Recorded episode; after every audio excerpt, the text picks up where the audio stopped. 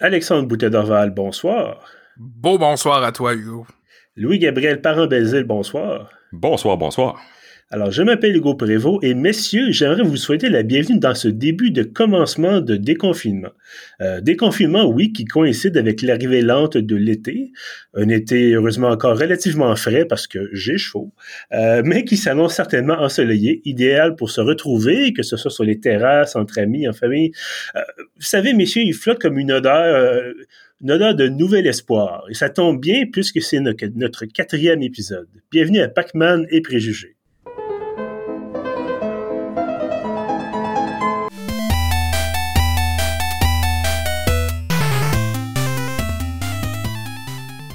Messieurs, donc, bonsoir. Très heureux de vous retrouver via les internets. J'espère que vous allez bien et j'espère que vous appréciez toujours autant mes fantastiques ouvertures d'émissions.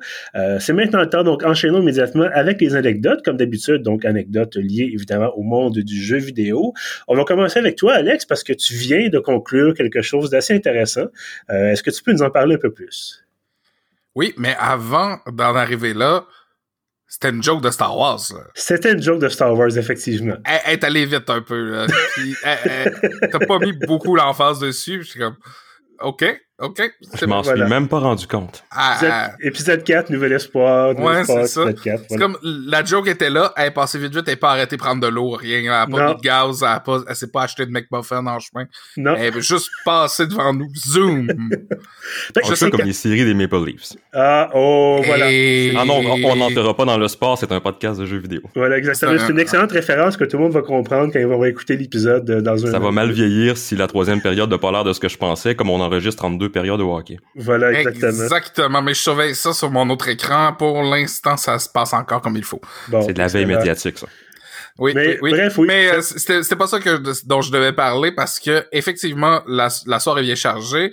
La raison pour laquelle je ne suis pas en train d'écouter le match 7 entre Montréal et Toronto dans un bar avec mes amis en ce moment, c'est que non seulement on avait l'enregistrement du podcast ce soir, mais c'était aussi le grand lancement de mes streams les lundis fusés. Euh, l'idée originale était de jouer à des jeux de fusée en mangeant du poulet fusé. Mais finalement, j'ai comme coupé la partie manger du poulet fusé parce que ça me tentait pas. Essentiellement, c'est je parle juste ça. Et euh, mais euh, j'ai lancé une nouvelle euh, partie en mode carrière de Kerbal Space Program. Donc ça a été le pied pour ainsi dire. On a on a fait des expériences scientifiques. On a réussi à envoyer Jebediah Kerman en orbite en deux essais. Le premier essai a été un peu un pétard mouillé, mais euh, dans le deuxième essai, Jeb en orbite, euh, on a envoyé Valentina Kerman, qui est devenue un peu la star, euh, la star du stream. Là. Les, les, les, gens dans le chat routaient vraiment beaucoup pour Valentina, qui est un personnage qui a été nommé là, évidemment en hommage à la cosmonaute russe, dont j'oublie toujours le nom de famille parce que c'est un nom de famille qui est difficile à retenir pour nous francophones. Euh, on a envoyé euh, Valentina même sur une trajectoire lunaire complètement improvisée, ce qui est totalement irresponsable en planification de, voyages spatiaux. Mais elle est revenue euh, comme une boule de feu à 3500 mètres secondes dans l'atmosphère. C'était fantastique. Elle s'est atterrie dans le désert comme un charme. C'était vraiment plaisant. Donc, vous pourrez nous retrouver tous les lundis jusqu'à ce que je me tanne. sur, sur twitch.tv slash Alex Pacini. Euh, c'est bien plaisant. Donc, les lundis soirs à compter de 19h. Et euh, voilà, on va probablement, je vais probablement vous en reparler lors de, de, de balados subséquentes. Et comme euh, comme en gaming, cette semaine, j'ai fait ça et j'ai joué de nombreuses heures à On Showdown, donc j'ai pas grand-chose d'autre à vous raconter. Mais je, je dois dire, bon, euh, Luc Gabriel puis moi, on a écouté euh, le, stream tout à l'heure avant l'épisode, avant le, podcast. Et effectivement, je dois dire que c'était très bien géré. Dernière mission, planifie quelque chose un peu au hasard. Il te restait deux secondes de carburant. Euh, T'es revenu dans l'atmosphère d'affaires qui ont explosé. Euh, quand, quand, les équipements scientifiques se sont mis à exploser, j'avoue que j'ai comme une goutte de sueur. Mais euh, voilà. Puis en plus, je me suis rendu compte en dernière minute que j'avais encore le stabilisateur d'activer. Probablement que si j'avais laissé la fusée euh, voler au gré du vent, les, les équipements n'auraient pas explosé. Mais bref, en tout cas, c'était très enlevant. Euh, donc, j'ai bien hâte de voir la suite. Puis je sais que Louis Gabriel, lui, espère que ça explose. Mais. Moi, euh, je suis là pour ça. mais bon, je, fais confiance à tes talents. Moi, je te vois que ce que, ce que, j'aime le plus dans ce jeu-là, c'est quand quelque chose casse, mais qui n'a pas complètement explosé. Tu sais, comme, t'es es sur la Lune, t'as perdu deux pattes sur quatre, puis ta fusée est rendue couchée sur le côté. Puis là, t'essayes comme de donner des petits boosts pour la relever, comme juste assez pour pouvoir repartir dans l'espace. C'est vraiment là, quand la merde est complètement poignée, que c'est vraiment très rigolo. Bon, ben, à suivre donc effectivement sur ta chaîne Twitch. On va avoir le lien. Là, tu l'as mentionné, mais on va avoir le lien en bas de l'épisode sur pieuf.ca. Et si vous nous écoutez sur un service d'abonnement comme euh, Spotify ou Apple Podcast, ben, on aura évidemment un lien euh, vers tout ça dans la description. Euh, Et tu me fais penser, là, je pense que je vais aller sur mon panneau de contrôle Twitch tout à l'heure et mettre euh, le bout euh, où tous les équipements se mettent à exploser là, comme étant un moment fort de ma chaîne. Je pense que c'était très cool. C'était très bon, effectivement. Euh, Louis Gabriel, toi, qu'est-ce qui t'a occupé cette, en fait, cette semaine? Mais bon, ça fait quand même un certain temps qu'on s'est parlé. Qu'est-ce qui t'a occupé récemment dans, dans le domaine du jeu vidéo? Ah, moi j'ai joué à, quelques, ben, en fait à trois jeux principalement. J'ai ressorti des Bolamite Expeditions Viking, qui est un excellent jeu d'ailleurs si vous avez jamais joué. Euh, un peu une espèce de Baldur's Gate avec des Vikings mais en tour par tour. Euh, fort sympathique, euh, mais dont je vous parlerai pas ce soir, donc je mentionne vite fait, tout comme Biomutant, dont j'ai fait l'essai pour pieuf.ca. Ceux qui n'auraient pas lu la critique pourront aller voir, mais j'imagine que tous nos auditeurs sont de fidèles abonnés. Le troisième jeu sur lequel j'ai passé du temps, c'est Red Dead Redemption 2. Puis ben, j'ai un aveu de faiblesse, une révélation qui pince mon orgueil à vous faire. Je suis vraiment poche à Red Dead Redemption 2. Pourtant, j'ai joué au 1. Je m'attendais à être pas pire. J'ai déjà joué en masse de shooter. Mais celui-là, il y a quelque chose qui marche pas. En tout cas pour moi. En fait, euh, si c'était pas déjà le titre d'un film que j'ai pas vu, je proposerais de renommer le jeu A Million Ways to Die in the West, ou ben sinon euh, Red Dead dans le fossé parce que, écoutez, je peux pas vous raconter toutes mes morts, il y en a trop, mais je vais vous donner une coupe d'exemples pour vous donner une idée de quoi ça a l'air quand je joue à ça. Hier, je faisais un lift à une dame euh, sur mon cheval. Le sien avait pété du cœur au bord du chemin. Euh, je la ramenais chez elle dans un petit village, bien normalement. Euh, en arrivant au village, euh, j'accroche deux passants avec mon cheval. Puis il faut croire que le shérif était pas loin, que la conduite dangereuse est un crime aussi dans le Far West. Puis ben on s'est fait fusiller séance tenante en pleine rue sur le dos de mon cheval. Euh, c'est des choses qui arrivent. Mais c'était déjà pas si pire parce qu'au moins j'avais eu le temps de me rendre à ma destination avant de mourir. La veille, euh, j'avais pris trois tentatives pour me rendre d'un point A à un point B. La première fois, j'étais pas trop chanceux, je suis tombé sur une embuscade. Je sais même pas combien exactement il y avait d'ennemis je suis mort trop vite. Mon premier réflexe, ça a été de me mettre à couvert, sauf que j'étais sur un cheval, sur une route, au bord d'un champ, puis il n'y a pas beaucoup de couverture sur un cheval, sur une route, au bord d'un champ. Fait que je pense que j'ai au moins réussi à sortir mon gun, puis après ça, je me suis fait descendre comme un punk. Fait que là, je fais comme, bon, ok, ok. Je réessaie, je recommence. Euh, je me dis qu'un peu plus, j'arrive à égaler, soyons optimistes, j'arrive à égaler mon record personnel de kill lors d'une embuscade, c'est-à-dire tuer un ennemi avant de me faire éclater. Euh, donc je meurs. Je perds un peu d'argent parce que bon, c'est en train de me ruiner ça au passage. Euh, la moitié du cash de mon personnage passe en résurrection. Mais je persiste, je persiste.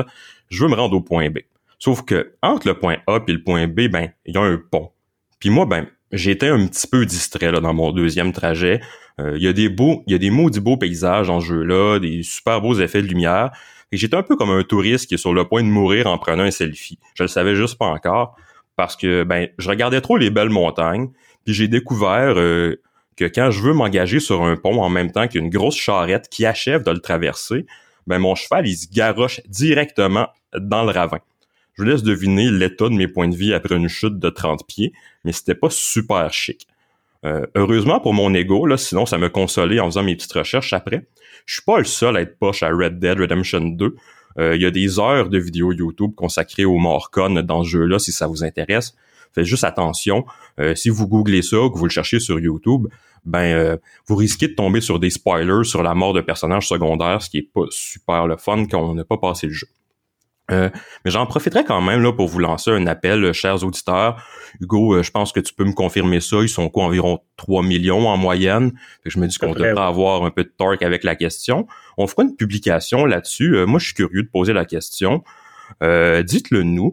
À part dans des Souls-like, parce que ça abonde, est-ce qu'il y a des jeux qui vous ont marqué avec des morts particulièrement cocasses ou simplement ben, abondantes? Ben, effectivement, c'est une très bonne question, puis je suis certain qu'on va avoir d'excellentes réponses. J'ai déjà un ou deux jeux qui me viennent en tête, là. Euh, euh, donc, on pourra certainement en débattre sur Facebook et autres réseaux sociaux. Euh, D'ailleurs, je vous invite en passant, évidemment, si ce n'est pas déjà le cas, euh, à vous abonner à nos comptes sur les réseaux sociaux. On est sur Facebook, on est sur Twitter, on est aussi sur Instagram et euh, régulièrement, on vous envoie des petits messages rigolos ou des questions justement pour susciter le débat. Euh, voilà, ou on vous parle d'Alex qui essaie de pas faire exploser des fusées. Donc, plein de bonnes choses comme ça. donc, à suivre sur les plateformes. ben moi, cette en fait, je, dois vous avouer que j'ai un peu de la misère à trouver du temps pour jouer. Euh, mes horaires de travail faisant en sorte que euh, faut que je me couche tôt, je me lève très tôt, et quand je reviens du travail après une journée qui commence très tôt, ben je dors parce que je, je voilà, à un moment donné, 35 euh, ans bientôt, je fatigue, semble-t-il. Euh, mais nouvelle intéressante, que jeu que j'attendais, j'étais bien curieux de savoir comment ça se passerait. Le jeu, vous excuserez mon accent, Necromunda Harrigan. Alors, euh, qu'est-ce que c'est exactement? C'est dans l'univers de Warhammer 40 000. Warhammer 40 000, donc je vous résumerai pas nécessairement toute la chose parce que je pense que juste le résumé, ça serait à peu près une heure un peu comme quand j'ai essayé d'expliquer Hearts of Iron 4 à Alex, et juste ça a pris, je pense, deux heures juste de montrer les menus. Alors, euh, c'est un peu ça, Warhammer 40 000. Euh, tout ce que vous avez besoin de savoir, c'est un jeu à la, de tir à la première personne dans un univers qui mélange le cyberpunk, le fantastique et la science-fiction. Euh, donc, jeu très attendu, en tout cas pour ma part. Et ce qui m'intéressait, c'est que c'était c'est le même studio, studio français qui a fait I Divine Cybermancy, qui est basé, je pense, sur le moteur de Half-Life 2. En tout cas, ça, commence à remonter à loin. Et qui était un jeu qui était assez spécial, merci.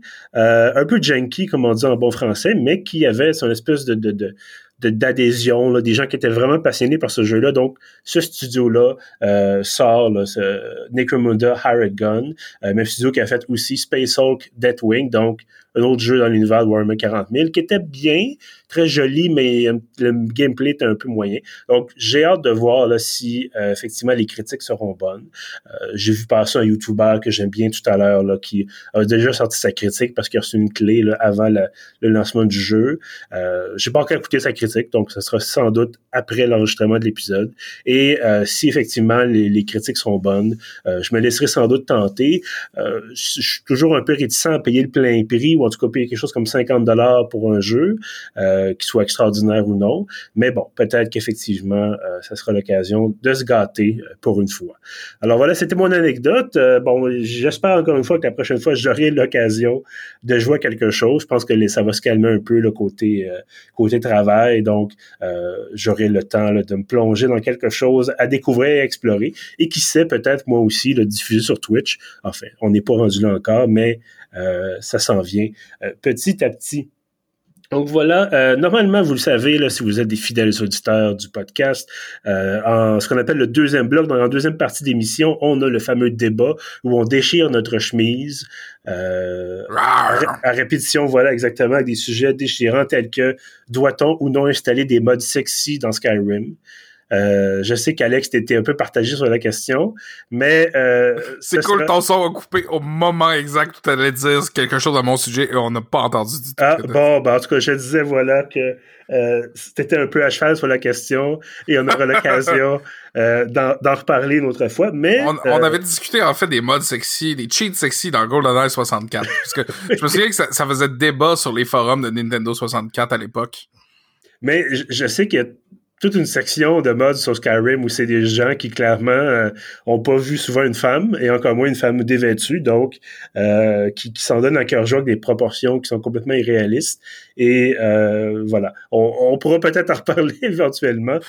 Non, je pense que c'est pas nécessaire. Ah non, effectivement, on va s'en tenir, on va s'en tenir au fait que ça existe malheureusement et voilà. On va passer à la suite, donc. Euh, est-ce que tu mentionnais ça, Hugo, justement, pour introduire Resident Evil Village? Parce que ce jeu-là n'a pas besoin de mode pour faire réagir les internautes. Ah, ben euh, oui, effectivement, ben, on aura l'occasion d'en parler un peu plus tard. C'est Alex qui va euh, nous parler de son expérience. Évidemment, évidemment, toujours moi. Resident Evil Village. C'est ton Ben écoute, je t'ai proposé, je t'ai demandé si tu voulais que je t'offre le jeu. Tu m'as dit oui tout de suite, donc.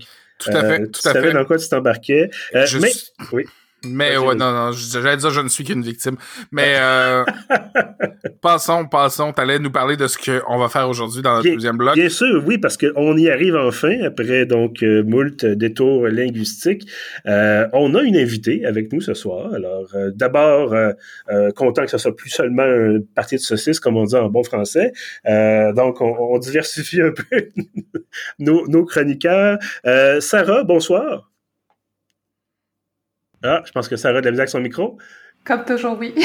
Alors, bonsoir Sarah. Euh, en direct de Rivière-du-Loup, donc euh, de l'étranger. Euh, Comment ça, de l'étranger? ben, écoute. Une zone orange, ça? Voilà, c'est ça. zone orange, Vous êtes tellement montréalocentriste. Bref. Une île, une nation. Voilà, exactement. je te rappelle que cette nation, je l'habitais avant. Euh, ah, bon. Bref, euh, avant de, trop s'égarer, euh, on va vous souhaiter. Donc, bonsoir Sarah, merci d'être avec nous.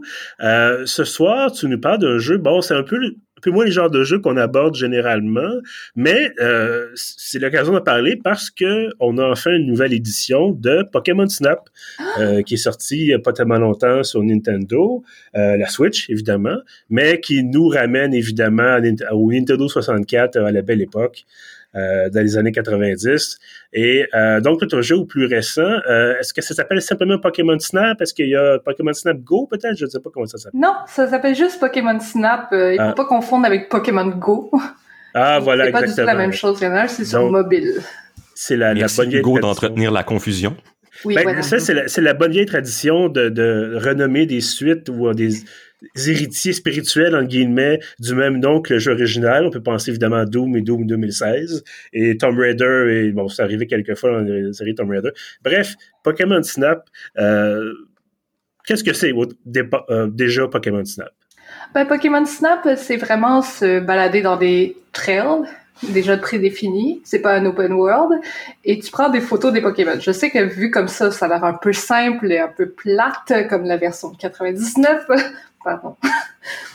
Mais c'est pas mal ça. C'est t'as des objectifs et tu prends des photos. Je sais que ça a l'air bien plate dit comme ça et que juste prendre des photos, ben ça a l'air ordinaire. Mais en fait, c'est il y a des missions aussi. Il y a des missions, des side quests qui te permettent de regarder autrement. Mais moi, j'aime bien Pokémon Snap parce que j'ai eu une longue carrière comme photographe. Mm-hmm. Puis justement, est-ce que c'est c'est réaliste, à part, ben, évidemment, des Pokémon, c'est pas réaliste, mais le fait de, prendre des photos comme ça, les techniques utilisées, est-ce que ça, ça se rapproche un peu de ce que toi, tu as fait dans ta, ta carrière? Ben, honnêtement, ça se rapproche vraiment de la carrière euh, de photographe in the wild, ben, photographe plus nature. Moi, je trouve que ça se rapproche vraiment beaucoup parce qu'il faut vraiment que tu arrives au bon moment et que tu saisis le moment. Et il faut que tu observes beaucoup aussi. Alors, euh, tu sais, la fameuse trail que tu vas faire, tu vas la faire une fois, dix fois, quinze, jusqu'à ce que mhm. tu arrives à la bonne shot parce qu'il y a des objectifs aussi à atteindre. Tu as, comme une page et c'est, ils rate tes photos sur une étoile à quatre étoiles et tu sais, as différents niveaux et c'est ça. Alors, le but du jeu, c'est pas mal remplir tout ton Pokédex. Hmm. Puis bon, ça, j'imagine là, je suis un peu, je suis pas resté nécessairement connecté dans l'univers Pokémon, mais est-ce qu'il on est au-delà des 150 évidemment originaux, on est à, j'imagine 300 ou 400 ou plus. Là, Il y en a même les spectateurs ne voient pas, mais tu te fais juger en ce moment. euh, je te rappelle que moi aussi, je me juge. euh, voilà. Mais bref, est-ce que comment, comment est-ce qu'on en a exactement? Combien l'objectif final, ultime, si on veut, c'est, quoi? Euh, c'est une bonne question parce que je sais même pas. Il y a des Pokémon que je vois, je les connais même pas. Et c'est là que je me sens extrêmement vieille. Je pense qu'il y en a au-dessus de 500. si je me fie, euh, on, se rappelle que l'année dernière, je me suis lancé dans Pokémon Sword. Oui. Euh, en fait, c'est plus l'année dernière. Je, je, skip une année à cause de la pandémie. C'était en 2019. J'avais pris congé quatre jours pour jouer quatre jours straight à Pokémon Sword ce que mon patron avait d'ailleurs raconté sur Facebook et euh, ça avait fait une petite controverse sur la page de Radio X. Mais ça, c'était quand, même, quand rigolo. Ça prend pas grand chose pour faire une controverse sur la page de Radio X. non, non, non, en effet. Mais euh, Sarah, je, constate que tu sembles avoir jugé le jeu de 1999. Euh. euh... oui, absolument. Ah, Seigneur, tu me fais de la peine. oui, Moi, je... Mais en même temps, euh, je me demandais s'il valait la peine parce que hein, dans ce temps-là, j'avais un Nintendo 64 et qu'est-ce que je faisais pour jouer au Nintendo 64 Ben, je prenais mon vélo et je faisais quelques kilomètres pour aller au, au Vidéo J de la rue Marie de l'Incarnation à Québec, tout près de l'église où on a fait les funérailles de Johnny Farago, à peu près à la même époque. Mais euh, c'est un détail qui, qui était semi-intéressant. Mais euh, voilà, donc euh, et je, louais mes jeux de Nintendo 64 avec la petite monnaie que je réussissais à trouver. Donc il fallait choisir le jeu auquel j'avais l'intention de jouer avec beaucoup de soin. Et j'avais demandé à un de mes amis qu'est-ce qu'il avait pensé de Pokémon Snap et il avait dit et je m'en souviendrai toujours parce que c'est vraiment une bonne mesure quand tu loues un jeu jusqu'à 16 heures le lendemain. Il a dit je me suis réveillé le lendemain matin et j'avais hâte d'y rejouer. Et ça, c'est la sagesse d'un kid de 12 ans T'es sûr que c'était pas trompé avec Pokémon Stadium? Non, ben Pokémon Stadium, sérieux, je trouvais que c'était prometteur, c'était hypant, puis une fois que tu jouais, c'était plate en, en Ah, tu moi j'avais la vie inverse. ah non, non, c'était dol, dol, dol, dol, dol. T'avais vraiment l'impression, c'est comme, ah mon dieu, je vais pouvoir rentrer ma cassette Pokémon rouge dedans, puis là, mes Pokémon vont devenir en 3D pour pouvoir se battre. Puis là, tu, te rends compte que les animations sont vraiment cheap, puis ils font toujours les mêmes moves, puis c'est vraiment pas si hot que ça, finalement si on revient peut-être au, nouveau Pokémon Snap, euh, comme on disait, c'est sur la Switch. Est-ce que il y a une utilisation des, des, des, des, manettes spécifiques, parce que là, on n'est pas dans l'espèce de vieille manette tout croche du Nintendo 64, euh, où on se faisait plus mal à la d'autres choses. On a vraiment les, les, euh, les Wiimote, pas les Wiimote, mon Dieu, pas déconnecté, le gars. C'est comme 12 ans en retard. Exactement. Mais bref, on a les fameuses manettes de la Switch, dont le nom m'échappe malheureusement. Euh, les Joy-Con. Joy-Con, voilà. Est-ce qu'il y a une utilisation spécifique des contrôles de la Switch? Euh, pas vraiment. En fait, euh, c'est vraiment tu joues avec les Joy-Con euh, comme si tu sais, ben, je sais que personne me voit en ce moment, mais c'est comme si tu prends ta Switch et tu peux jouer des deux côtés ou tu peux les enlever aussi. Mais t'as pas besoin de les enlever de la manette. Tu joues avec les joysticks, bref, comme Ouais, c'est ça. C'est ce que j'ai dit. Il n'y a pas d'histoire de, de, bouger la manette d'une certaine façon. Non. Puis de... Non, tu bouges pas la caméra. En fait, tu bouges la caméra, mais avec les Joy-Con. Alors, ça revient au même. C'est comme. Je m'attendais. Merci. Oui, voilà. Parce que c'est cool l'idée de pouvoir te promener avec ta Switch comme si c'était ta, ta fenêtre, mais jusqu'à ce que tu décides comme, hey, je vais jouer à la Switch dans le train. Oui, c'est ça, tout à l'heure, j'en étais, là. Voilà. c'est comme le monde me demande si ça va bien quand je jouais à certains jeux parce que je bougeais ma Switch dans le métro et ils étaient comme, va-tu bien, madame? Hmm. Hmm. Euh, donc, euh, tu me disais, bon, tu refais plusieurs fois les mêmes, les mêmes circuits, les mêmes trails. Est-ce que tu as un intérêt? Est-ce que toi, tu dis, bon, ben, c'est intéressant, je veux vraiment tous les, les, attraper pour reprendre le fameux slogan? Ou est-ce que tu dis, bon, ben, je, je, passe le temps finalement, puis c'est mieux ça que de, de compter, euh, les, les, je sais pas, compter des, des, des orteils ou peu importe. Honnêtement, ce jeu, il faut vraiment le voir. Euh, c'est une autre perspective de Pokémon. C'est pas juste, tu sais, comme souvent qu'on pense à Pokémon, on pense aux cartes avec lesquelles j'avais des attaques spéciales ou les derniers euh, Pokémon qui sont sortis ou c'est des combats, des combats et c'est beaucoup attraper des Pokémon, en attraper le plus possible. Non, là, c'est vraiment, tu les observes dans leur nature. Mm-hmm. Comme si eux, ils sont ce côté-là. Là. Mais t'avances t'avances et oui, tu dois faire plusieurs fois la, même trail parce que t'as plusieurs niveaux de mhm. progrès. T'es comme t'as niveau 1, niveau 2, niveau 3 et après niveau max. Attention. Et t'as plusieurs, sur la même trail, tu peux avoir aussi divers euh, environnements comme environnement de jour, environnement de nuit. Je sais, euh, c'est parce que tu vois des nouvelles espèces, c'est pour ça. Ouais, je veux dire, c'est quand même intéressant d'avoir différentes mécaniques de jeu, effectivement. Ça fait que recommencer tout le temps le même circuit, ça devient redondant assez vite. Là. C'est ça, ça dépend vraiment. C'est comme souvent, j'invite les gens à aller regarder dans les quests, les missions à côté, parce que sinon, tu vas trouver la game un peu redondante après la vingtième fois. Mais c'est vraiment un jeu que je trouve que c'est reposant, en fait. c'est comme... Est-ce que tu vois juste des, Pokémon un à un dans un champ, une forêt, peu importe, ou est-ce qu'il y a des Pokémon qui interagissent ensemble? est-ce que tu peux, je sais pas moi, observer les, euh, les rythmes de reproduction des Pikachu en forêt? C'est PGA. tu sais, c'est PGA. Ah non, mais avec les animaux, là, c'est des choses qui arrivent, Hugo, là. oui, je, je suis au courant, mais quand même, on va se garder un minimum de PG là-dedans. mais pour répondre à la question, euh, les Pokémon interagissent entre eux. C'est pour ça que je parle beaucoup, je fais le lien à la nature. comme un photographe de nature, ben, il va regarder les animaux, les oiseaux interagir entre eux et peut-être d'autres espèces interagir entre elles. Alors là, dans Pokémon, c'est comme de spoiler alert, c'est une mission très, c'est dans les premières missions. Euh, il y a une espèce, je sais même plus son nom, je pense que c'est Roukoul. Bref, un pigeon. Ah. Qui doit On appelait PG dans la version. Merci.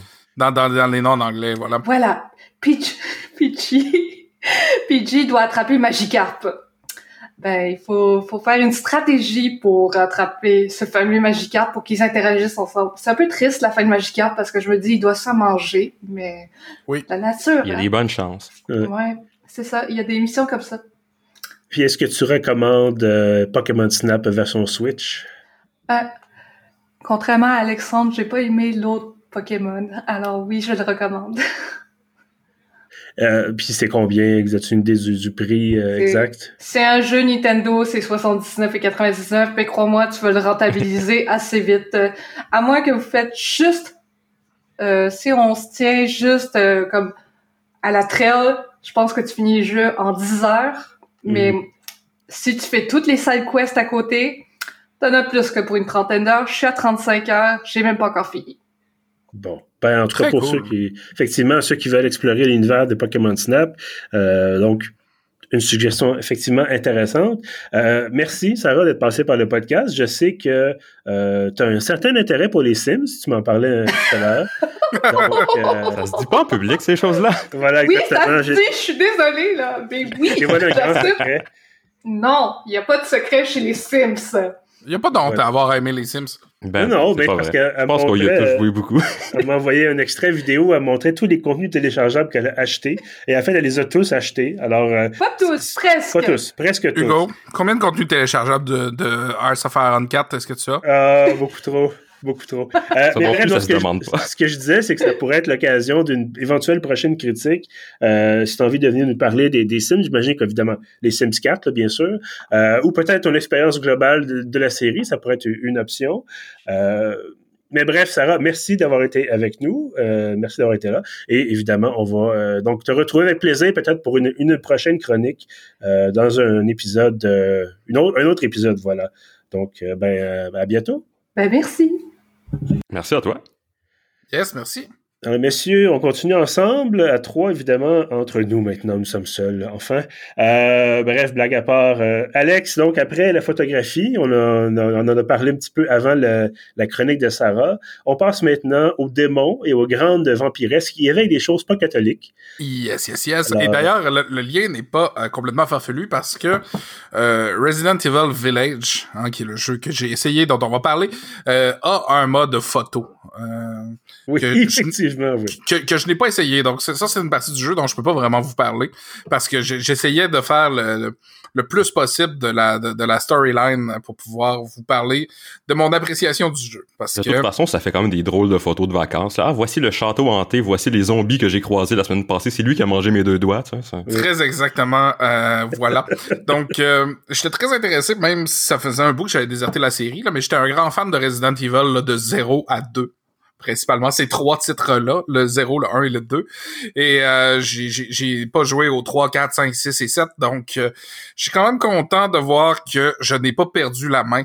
Euh, sauf dans le jeu lui-même. Oh. Parce que, aïe, aïe, aïe, aïe, aïe, aïe, les mains du personnage principal dans ce jeu-là, ce qu'on m'a dit qui était un running gag parce que euh, paraît que dans Resident Evil 7, c'est le même personnage, le même protagoniste, Ethan, et Ethan en arrache beaucoup avec ses mains. Je pense qu'il se faisait couper une main avec une chainsaw dans la 7. Et ça continue comme ça. En fait, une des premières choses qui arrive dans le jeu, alors que Ethan est tranquille chez lui avec sa femme et son petit bébé Rose. Euh, Chris Redfield arrive avec la SWAT, tire sur sa femme, prend son bébé, arrête Ethan le, le, fourgon est renversé, le bébé est nulle part, les SWAT sont morts partout et Ethan se retrouve dans un village roumain euh, rempli de zombies loups-garous. Et la première chose qui arrive, c'est qu'il se fait bouffer deux doigts de la main gauche. Merci, bonsoir. Euh, et Ethan est laissé à lui-même avec un pistolet, cinq balles, un couteau et un flacon de, de médicaments qu'il se verse sur les mains et ça semble guérir. Et les choses ne vont pas s'améliorer à partir de ce point-là. par rapport, je, je, vous raconterai pas le reste parce que euh, si vous avez pas vu les images encore, euh, je veux pas vous spoiler.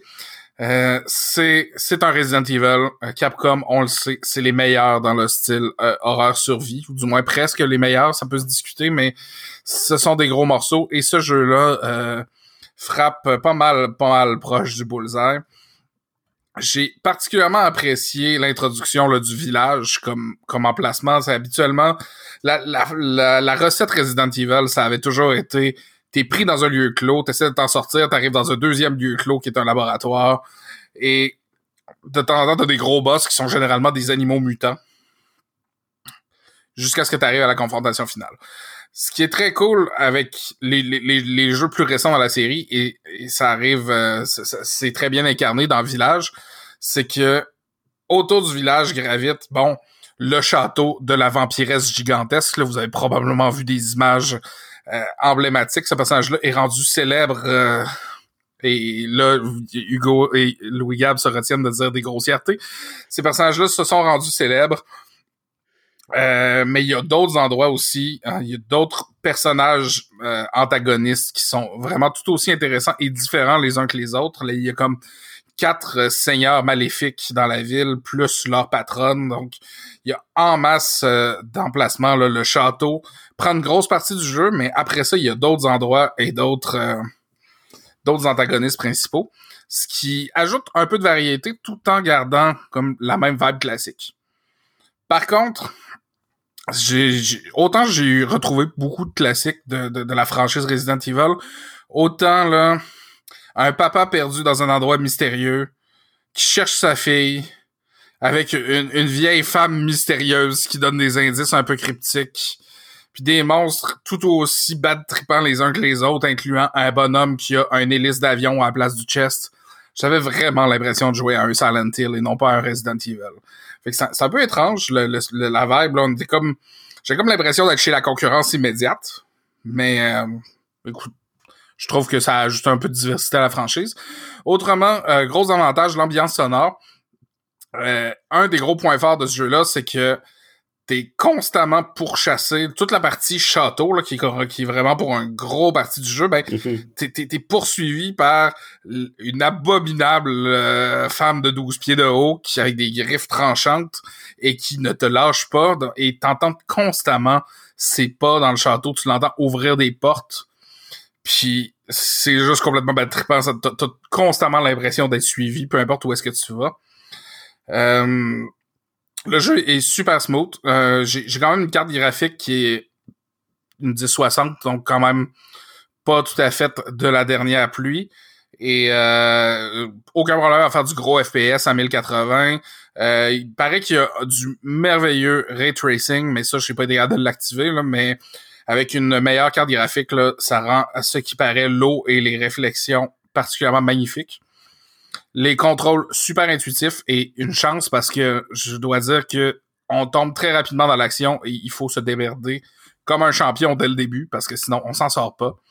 D'ailleurs, euh, si je sais pas si les vidéos sont encore en ligne sur ma chaîne Twitch, mais on peut voir que pour le début du jeu, il a fallu que je m'y prenne à deux reprises parce que la première fois, j'avais dépensé toutes mes balles, j'étais acculé dans un petit chalet, puis il y avait comme un loup-garou de 12 pieds de haut avec un immense marteau qui m'attendait pour m'aplatir comme une vieille crêpe. C'était vraiment pas le party. Euh, Donc, j'aimerais savoir, euh, je vais t'interrompre de petites secondes, est-ce que tu as continué avec une manette ou est-ce que tu as, passé au clavier à la souris? J'ai euh, totalement continué avec une manette. Parce que, bon, même si c'est pas, c'est un jeu à la première personne, alors que moi, les Resident Evil auxquels j'avais joué, c'était du troisième personne caméra fixe. Mais, non, je me sentais plus à l'aise avec une manette.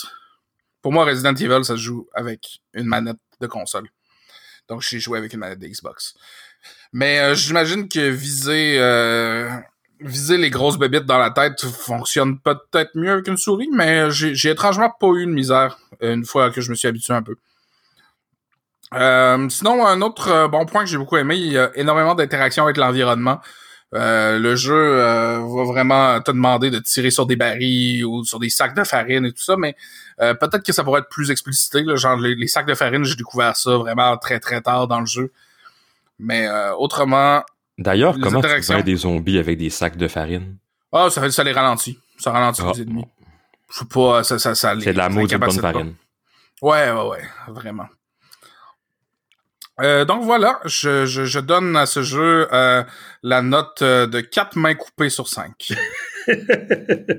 donc une recommandation, j'imagine, assez forte de ta part.